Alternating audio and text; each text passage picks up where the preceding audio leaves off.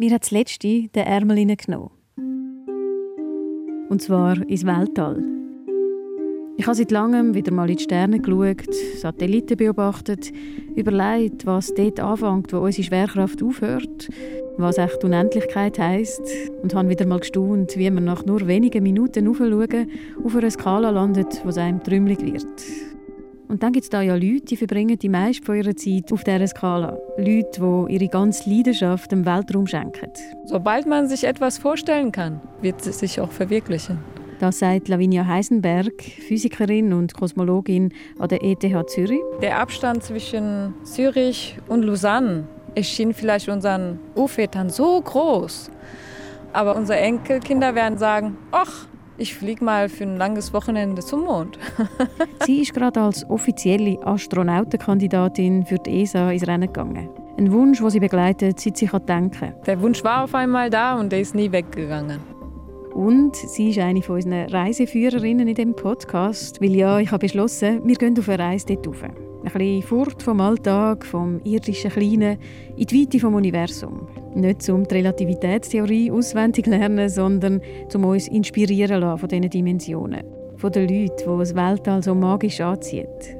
Unser zweiter Guide, der, der die Route bestimmt, der Erwin Peter. Menschen, also die Ersten, haben schon Sterne an die Höhlenwände gekritzelt. Wo, ich glaube, das kann man sagen, seit seiner Kindheit Sternwarte Urania eigentlich nie mehr wirklich verlassen hat. Da oben mal ein bisschen in die Ferne schauen und nicht immer am täglichen Seich studieren. Das glaube, bringt schon noch etwas. Das glaube ich auch. Darum starten wir dort oben und landen hoffentlich nachher sicher und mit frischem Blick wieder auf der Erde. Mein Name ist Patricia Banzer. Input.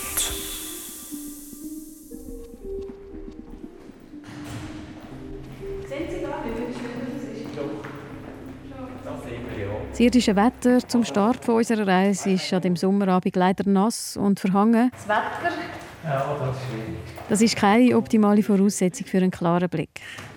Ich laufe auf, auf den Turm der Sternwarte mitten in der Stadt Zürich. Es sieht immer schöner aus. Ja, es sieht immer schöner 13 Stück sind es. Kommen mit unserem Guide, grauer Schnauz, fröhliches Auftreten, auf dem schwarzen Leibli leuchtgrüne Nordlichter. Oh, Wow. Ich komme mit ihm zuoberst unter den Kuppeln an und bin zuerst mal baff ab dem Anblick. Da kommt es überall raus. Das ist eine wahnsinnig schöne Kuppel. Der Maschinerie, einem riesigen, wunderschönen, runden Holzdach. Das ist gemacht für die Ewigkeit. Es hat da ein paar Brettchen, die sind neu. Und der Rest ist alles noch Original 1907. 1907, wo überall in den grösseren Städten, Paris, Hamburg, München, Wien, Sternwarten aus dem Boden geschossen sind. Nun haben wir es heute noch mehr. Krieg, oder? Wir haben keinen Krieg gehabt. Da hat man eben den Leuten zeigen, was man am Himmel alles sieht, was die Forschungen bringen. Und durch das hat man natürlich Gutwill geschaffen für Gelder für die Forschungen. Aber so schön sind nicht alle, oder? Ja, schon nicht. also. Knarriger Boden, schwebende Plattformen, alte Steuerräder, Monitore, eine Sternzeituhr. Es sieht aus wie im Film. Es erstaunt mich nicht, dass Erwin Peter als Bub schon den Ärmel hineingenommen hat. Da sind wir wieder beim Ärmel. Und er das erste Mal da ist. Der Vater hat ihn und den Schulfreund geschickt, weil die beiden sich immer mehr für den Himmel interessiert haben. Und dann hat er uns den Franken gegeben, was es hier gekostet hat.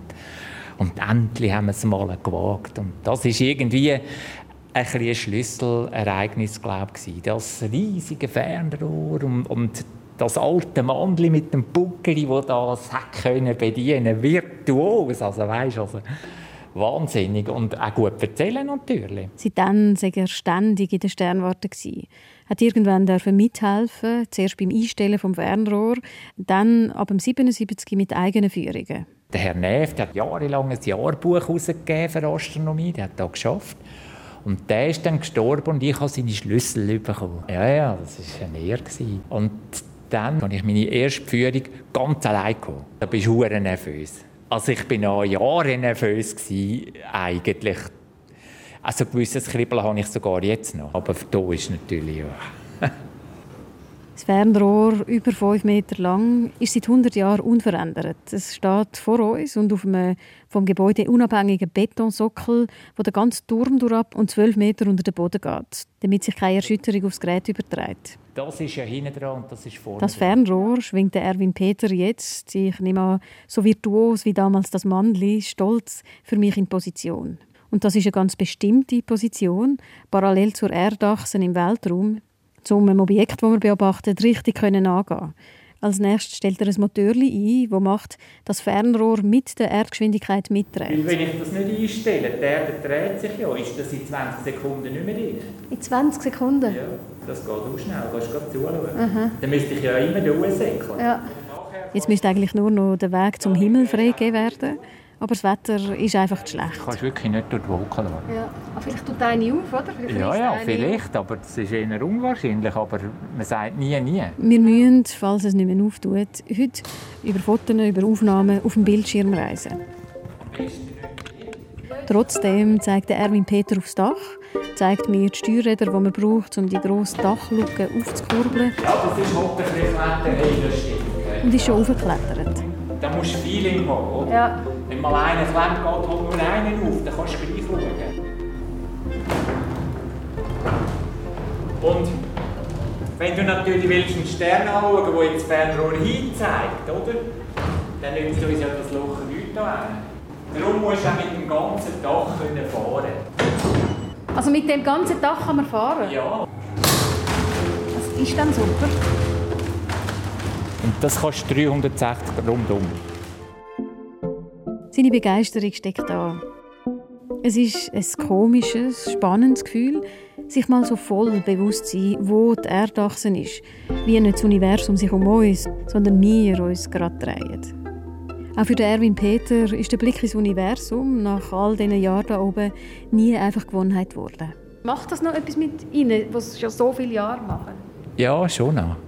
Weil ich finde es nicht immer Gleiche so faszinierend. Also es ist alles dauernd am Verändern. Die Planeten stehen nicht immer am gleichen Ort. Und unsere Natur sagt, wie gut wir es heute sehen.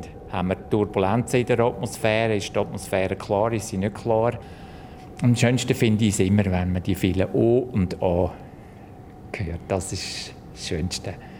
Die meisten O's und A's gibt es für den Saturn. Dort reisen wir als erstes. Via Jupiter. Wenn wir auswärts aus dem System gehen, kommen wir zum Jupiter. Und das sind jetzt vier von seinen Monden. Und die Streifen sind Wolken vom Jupiter.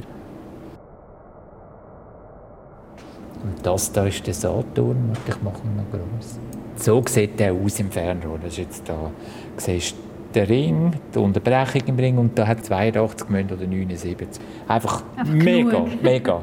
Ja, also wenn du dort wohnst, Alltag hast du 10, 20 Vollmond am Himmel. Also das ist für die Verliebten natürlich super.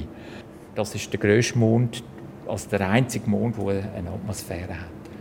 Der Titan heisst er. Und wenn du das siehst, findest du es schon mal schaurig gut.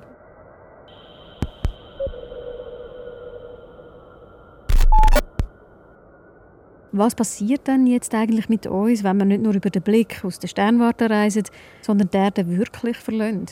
Wir heben jetzt ein bisschen ab und gehen Richtung Saturn. Ja, also wenn wir Einsteinsche Theorie sozusagen nehmen, dann ähm, besagt sie ja, dass zum Beispiel Zeit relativ ist oder Raumzeitkonzepte äh, lokale sozusagen Aussagen sind. Und wenn man da so ein Schwerkraftfeld hat, so ein Gravitationsfeld hat, das beeinflusst dann sozusagen, wie die Zeit selber verläuft. Wir heben ab und schon haben also Zeit und Raum ihre irdische Bedeutung verloren. Wie Zeit verläuft, verändert sich je nach Ort, nach Schwerkraft und Geschwindigkeit. Ein Gedanke, wo wir gerade drei Input-Podcasts fühlen damit. Wenn wir aber jetzt abreisen würden, äh, würden wir erstmal versuchen, die Schwerkraft der Erde loszuwerden. Und da brauchen wir sehr, sehr hohe Geschwindigkeiten. Und da werden wir dann sehr, sehr starke Beschleunigungskräfte auf uns spüren. Das heißt, so ein Astronaut, der wird erstmal so, keine Ahnung, 5, 6, 7 G ausgesetzt, kann dann kaum mehr atmen wegen diesem Druck auf der Brust. Und irgendwann, wenn man dann die oberste sozusagen Erdoberfläche verlässt und entweder auf einer Erdumlaufbahn äh, sozusagen reist mit einer sehr hohen Geschwindigkeit, dann wird die Schwerkraft ausbalanciert und dann ist man dann schwerelos. Lavinia Heisenberg ist Physikprofessorin an der ETH Zürich, wo wir gerade davor sitzen, auf den breiten Stegen und uns mit dem Blick in den Himmel die Reise vorstellen. Dass sie so heißt wie der bekannte Physiker und Nobelpreisträger Werner Heisenberg, ist vermutlich ein Zufall. Über eine Verwandtschaft weiß sie auf jeden Fall nichts. Ich habe mich gefreut, Sie zu treffen. Jemand, der als Astrophysikerin, Kosmologin vermutlich so anders tickt als ich selber, als die meisten Leute. Was ist denn Ihre Beziehung zum Weltraum? Ich habe äh, zum Weltraum äh, eine sehr komplizierte Beziehung. die beschäftigt mich sozusagen viel zu sehr, sowohl beruflich als auch privat. Man hat Aufs und Abs, wie in jeder Beziehung.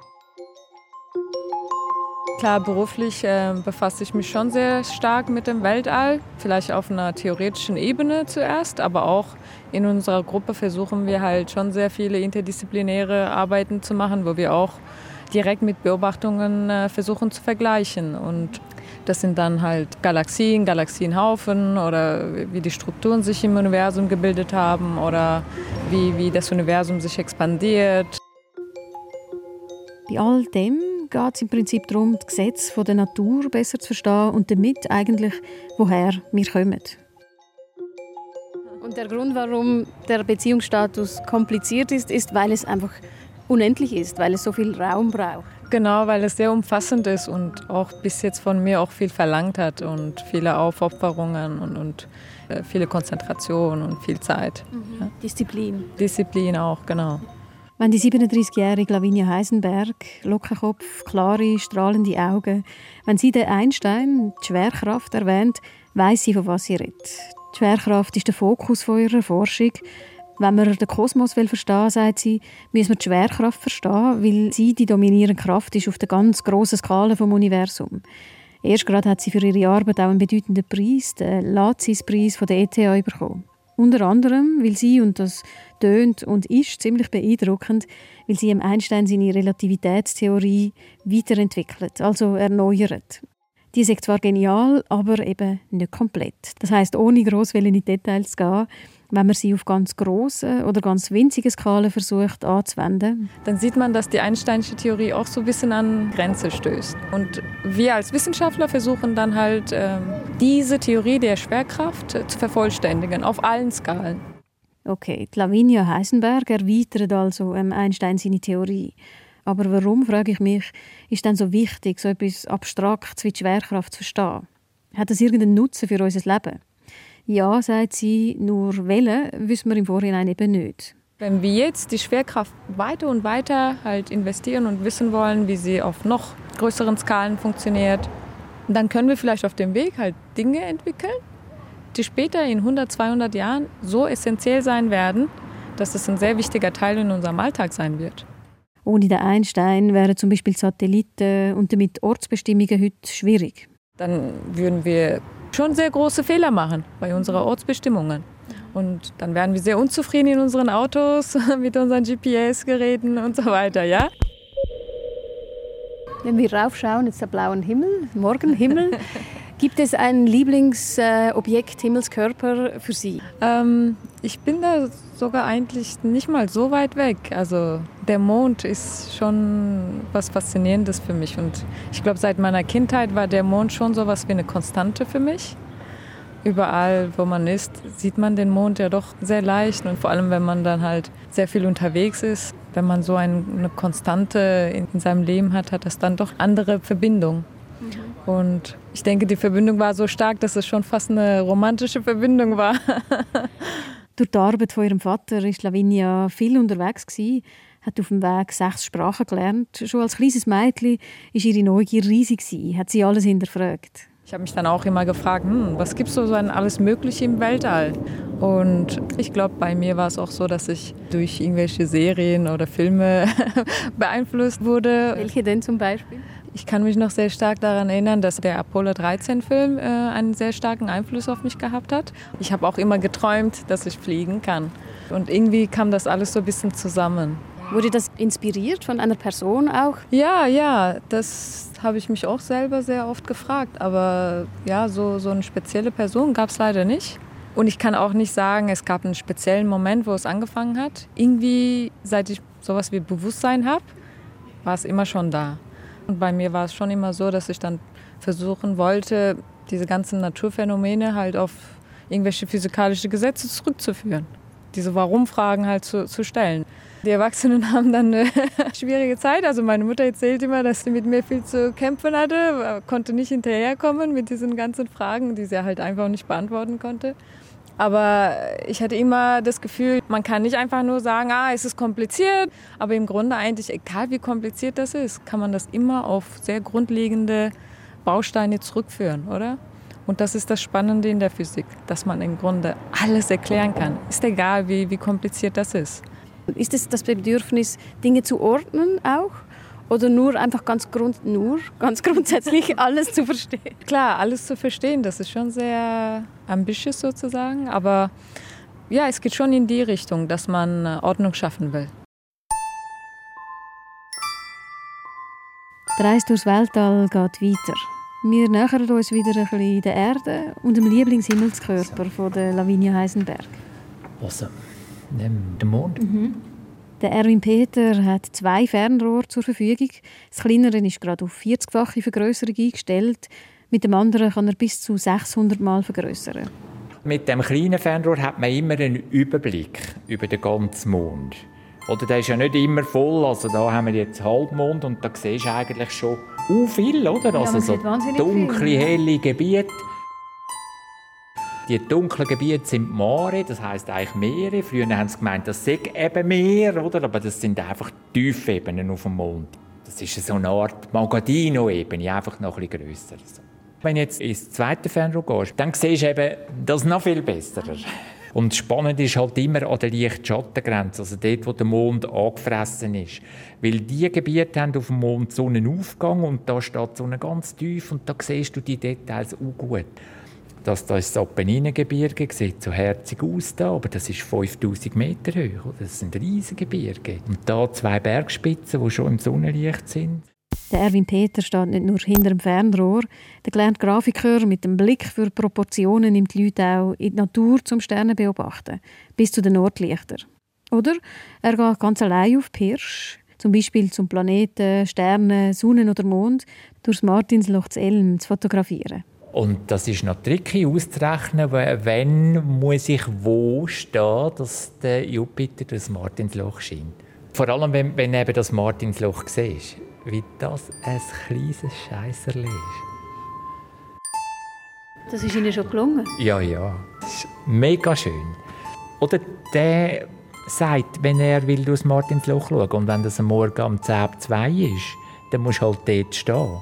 Und es muss auch noch schön sein. Und wenn es nicht schön ist, siehst du alt aus. Und wenn du das siehst, oder?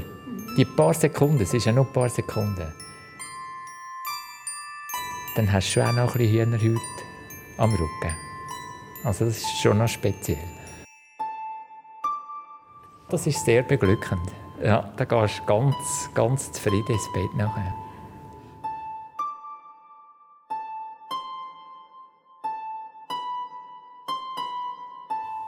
wie auch Erwin Peter seine Freude, ist auch die Freude der Besucherinnen und Besucher, die in die Sternwarte kommen, umgebrochen. Besonders freue ich ihn, dass mehr Jüngere kommen als früher. Sogar Kindergarten, das ist zum Schiessen mit Kindergärtnern ist zum Schiessen. Da kommen andere Fragen. Ja, ja, nur, nur schon mal fragen, ja, sehen die Sterne? Und dann schauen sie an den Himmel, dann schauen sie da auf den Bildschirm. Nein. Dann sage ich, ja, das stimmt, ich sehe auch keinen wo sind sie denn? Sind schon in die Sommerferien?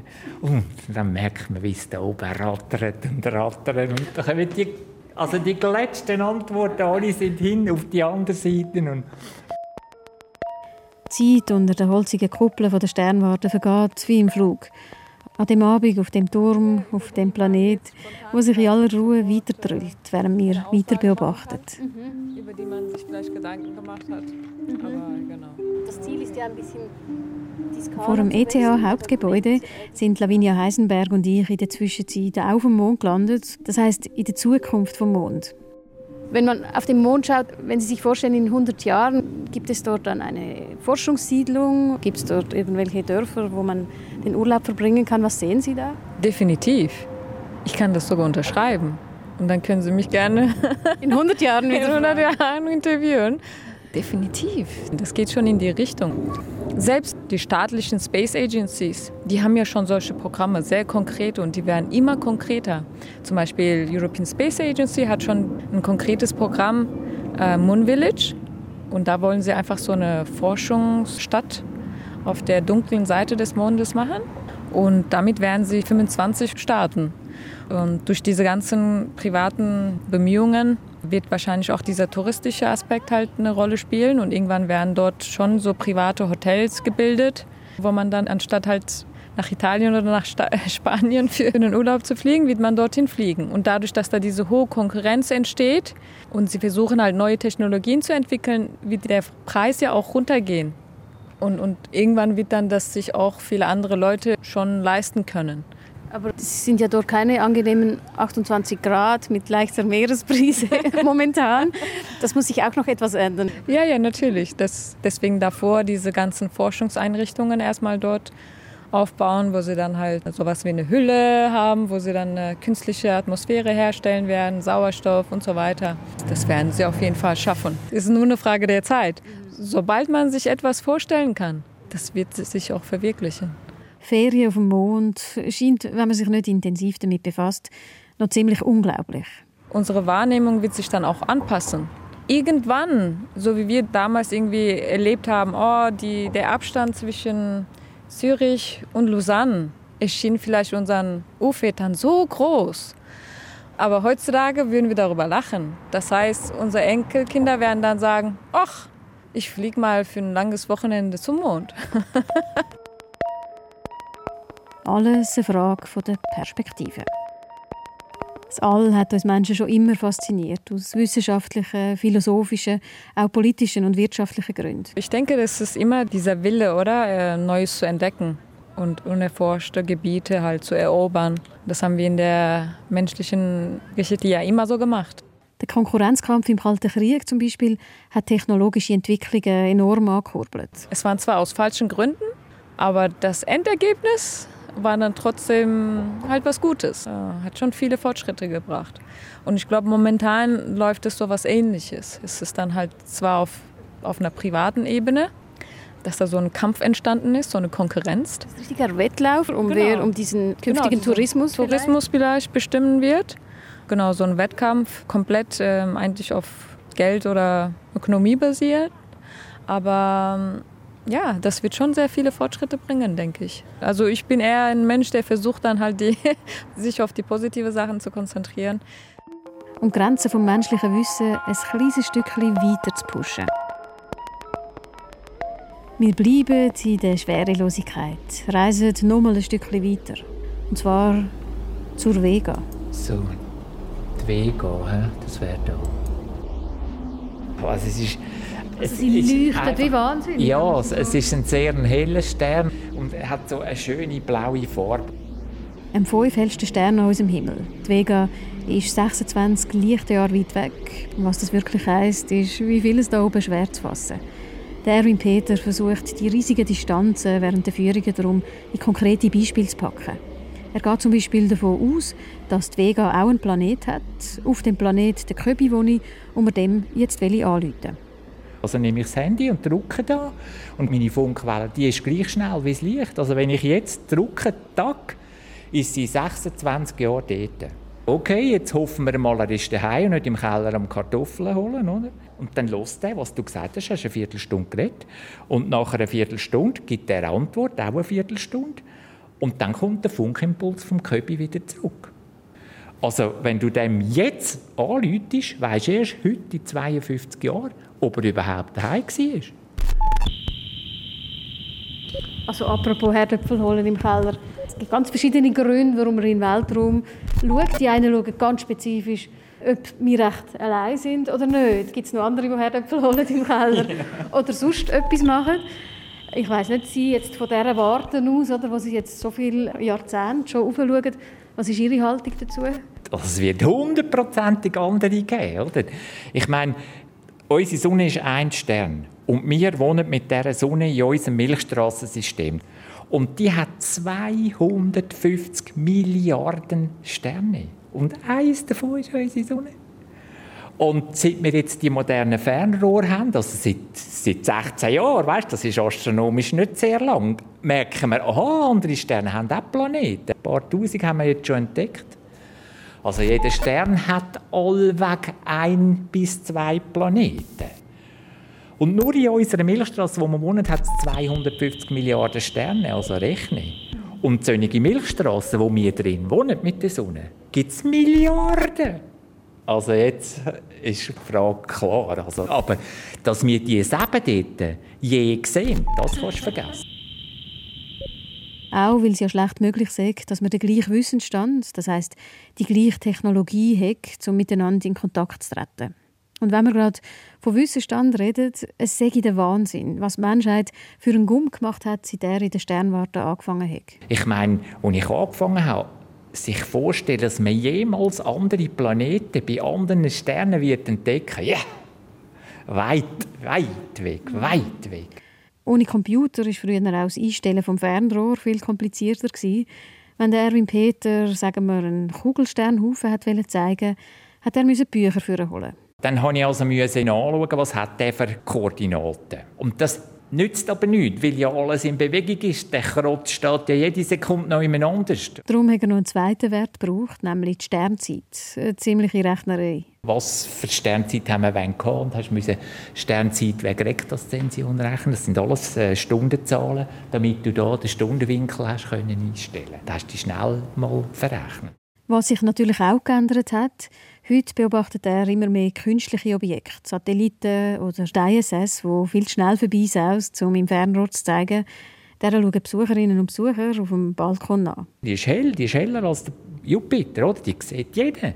Und dann haben wir eben da ein Programm, wo man zeigen kann, welche Leute sind jetzt oben, wie viele Ami, wie viele Russen, wie sind die aufgekommen, die sind mit dem SpaceX-Raumschiff gekommen, die sind schon vorher mit den Russen da oben gewesen und kann auch mal zeigen, was das heißt auf der ISS wohnen, Zähne putzen, aufs WC gehen. Und das finden die Leute natürlich mega spannend.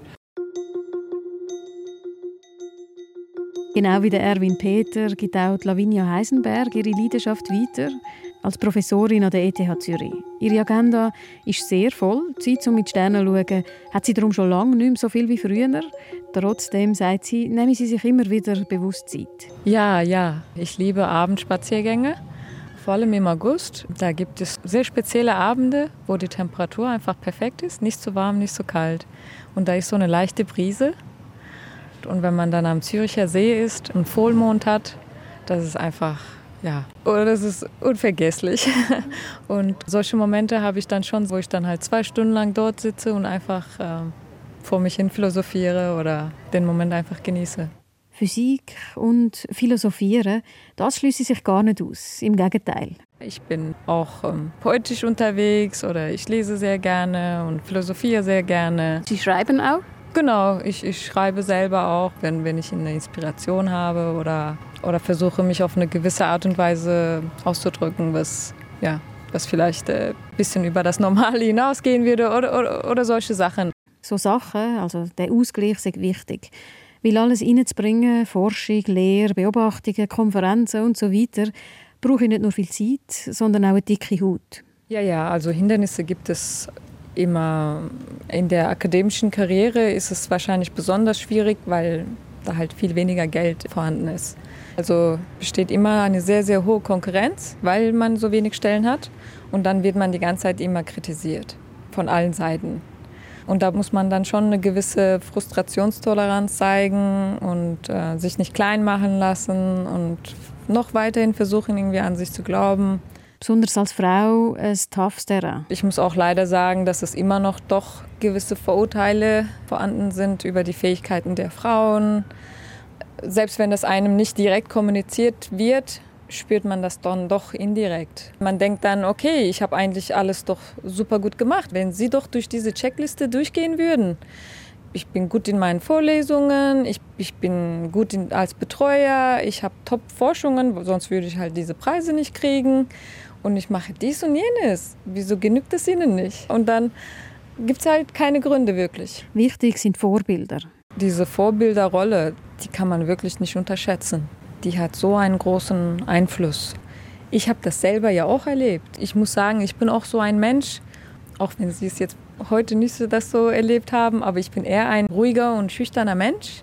Und wenn da jetzt so eine männerdominierte Gruppe ist, ich habe dann schon die Tendenz, dann eher mich zurückzuziehen und wage dann kaum etwas zu sagen. Mhm. Aber wenn ich dann sehe, da ist eigentlich so eine starke Frau mit dabei, dann traue ich mich dann doch eher so mehr zu sagen. Ein anderer Ausgleich, sagt sie, wo ihr immer geholfen hat, sagt der Sport. Und das hat mir auch sehr geholfen. Ich meine, auch wegen, wegen dieser Astronautensache muss man schon immer physikalisch auch sehr fit sein.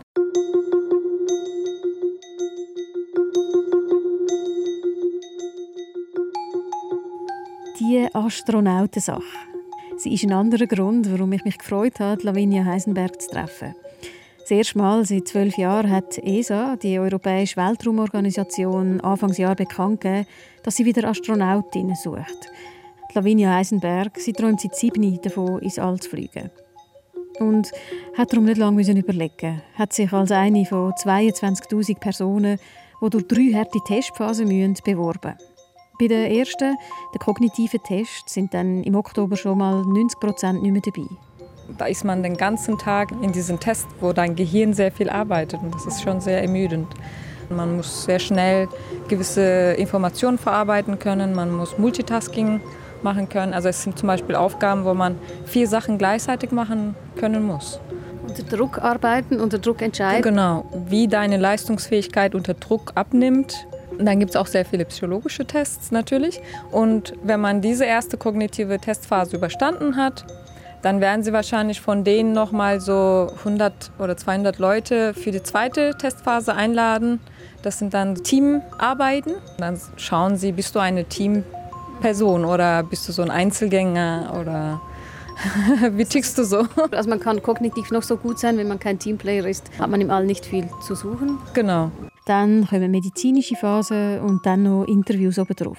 Die Chancen dann unter diesen fünf Menschen zu sein, ist sehr, sehr gering. Also ich glaube momentan meine Chancen an Corona zu sterben, ist fast genauso hoch wie bei diesem Verfahren halt ausgewählt zu werden. Aber man weiß nie. Ja, man weiß nie und ich kann wenigstens sagen, ich habe es ausprobiert. Ich glaube, ich würde es mir nie verzeihen, wenn ich dann halt das nicht ausprobiere, oder?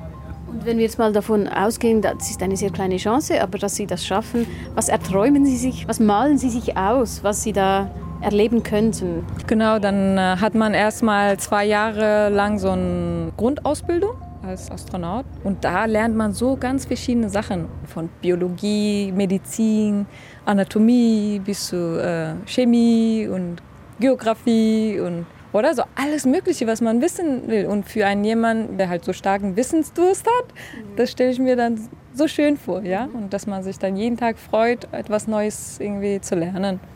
Und dann natürlich der Flug, die Flüge ins All selber. Sie strahlt. Ob auf dem Mond oder dem Mars, Lavinia Heisenberg wäre dabei. Klar, und dann muss man auch andere unangenehme Experimente durchführen, vor allem mit sich selber, mit dem Körper. Und vielleicht auch gehört auch ein Teil zu dieser Grundausbildung, dass man in sehr extremen äh, Bedingungen überleben muss. Was sind das für Experimente? Ja, man, man, man geht zum Beispiel zu einem sehr, sehr abgelegenen Ort in, in der Kälte und man hat nichts und dann muss man versuchen, äh, in diesen Bedingungen zu überleben. Äh, also diese Überlebensstrategien werden einem beigebracht. Das kann ja einem auch passieren, wenn man zurück auf die Erde kommt. Auf einmal, anstatt dass man dort landet, landet man im Nordpol oder was auch immer. Genau. Es ist schon spät, unsere Reise fast durch. Wenn wir noch im Himmelskörper weitergehen? Ja. Die letzte Station heißt Venus und ich bin beeindruckt. Wahnsinn. Ja, schön. 480 Grad heiß, ein Luftdruck von 90 Atmosphäre. Wenn ich dich aufbeime, bin ich gerade im Kuhfladen. Die Atmosphäre völlig giftig, oder? So dichte Wolkenhülle, dass es eigentlich gar nie richtig hell wird. Es ist immer dämmerig, auch wenn es theoretisch Tag wäre. Also die Sonne siehst du nie. Und hin und wieder tut es noch ein bisschen Schwefelsäure aus der Atmosphäre rieseln. Mm. Die Venus, erzählt Erwin Peter als letztes, bietet ab und zu ein Spektakel, wo ihm immer wird bleiben. Der Venusdurchgang. Der Venusdurchgang, also der Moment, wo der Planet vor der Sonne vorbeizieht. Das ist etwas vom für mich imposantesten eigentlich gewesen. Speziell auch darum, weil er, wie so vieles im Universum, aus unserer kleinen Menschenperspektive nur selten stattfindet. Da ist es so, dass immer zwei hintereinander in acht Jahren sind. 2004 und 2012 habe ich beide gesehen, weil schön Wetter war. Und jetzt ist der erste erst im Jahr 2117. Und dort habe ich beschlossen, gehe ich nicht mehr. Beim letzten habe ich mir schon überlegt, das ist jetzt der letzte, den du je gesehen hast. Also bitte geniesse es. Das sind so ein die Sachen, die du den Leuten auch mitgeben musst. Weil es ist auch für die Leute so.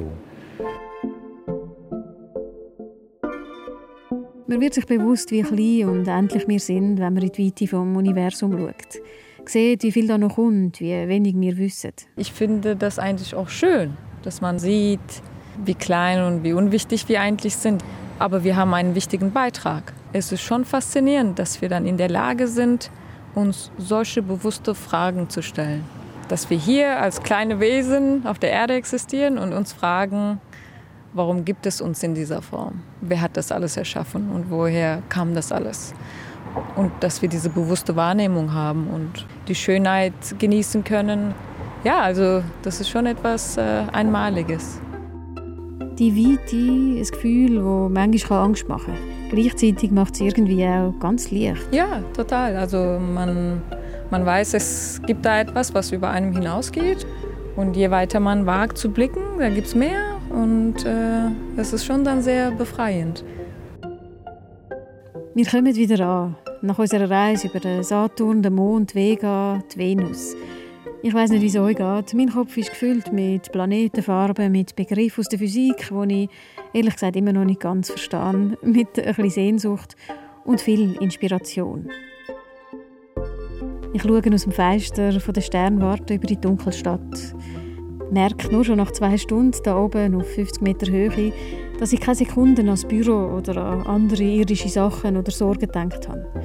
Das Universum, das nehme ich mit, macht ein bisschen gelassener. Etwas, das Erwin Peter auch heute noch gut kennt. Sämtliche Sorgen vom Leben, wenn ich da Führung habe, die kannst du gerade abhängen. Denkst nicht daran. Nachher kommt es natürlich schon wieder in den Sinn. Also, ein Wäschküchenschlüssel, der nicht hängt, wo er sollte, das regt mich vielleicht ein bisschen weniger auf als jemand anderes. Und manchmal denkst du auch, es wäre eigentlich schon noch toll, mal in so einem Nationalratssaal wenn die sich der Dimension ein bisschen vergegenwärtigen würden, wenn damit los ist, was die rauslösen. Also, ich meine jetzt allgemein, also das sollte man sich manchmal schon ein bisschen mehr bewusst sein. Ich denke schon, dann kann man vieles vielleicht ein bisschen einfacher nehmen.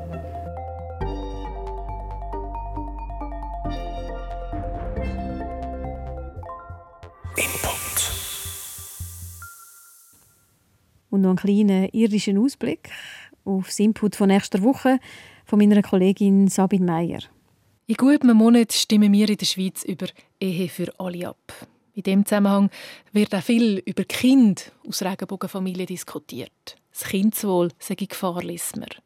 Wie geht es diesen Kindern aus Regenbogenfamilien? Ich will nicht über sie reden, sondern mit ihnen. Zum Beispiel mit dem David Friedli, 26, Sohn von zwei Müttern schlussendlich für mich ist es immer nur darum gegangen, dass ich liebende Elternteile habe, die einfach sich für mich Zeit nehmen und durch das, mir hat nie etwas gefällt. Ich denke nicht, dass das geschlechterspezifisch abhängig ist. Ich habe mir nie noch ein Rollenbild müssen dazu erfinden oder noch dazu wünschen. Darum, ich denke jetzt nicht, dass das, das ist sicher nicht abhängig vom Geschlecht. Und ich habe auch Natalia Della Valle getroffen. 17, Tochter von zwei Vätern. Ihr ist es ab und zu unwohl, aber nicht wegen ihrem Daddy und dem Papi, sondern wegen all diesen persönlichen Fragen, die die Leute meinen, dürfen stellen. Ich bin sogar schon gefragt worden, sie sind gut zu dir, deine Eltern. Was mich eigentlich mega schockiert hat, weil aber ich würde nie auf die Idee kommen, jemanden, der eine Mutter und einen Vater hat, zu fragen, wie ihre Eltern zu ihnen sind Außer, dass sie mir irgendwelche Zeichen geben, dass es ihnen daheim nicht gut ist. Und dass man mich das nur fragt, weil ich zwei Väter habe, statt eine Mutter und einen Vater, finde ich einfach geht gar nicht. Wie ist es, homosexuelle Eltern zu haben? Das im Input in einer Woche.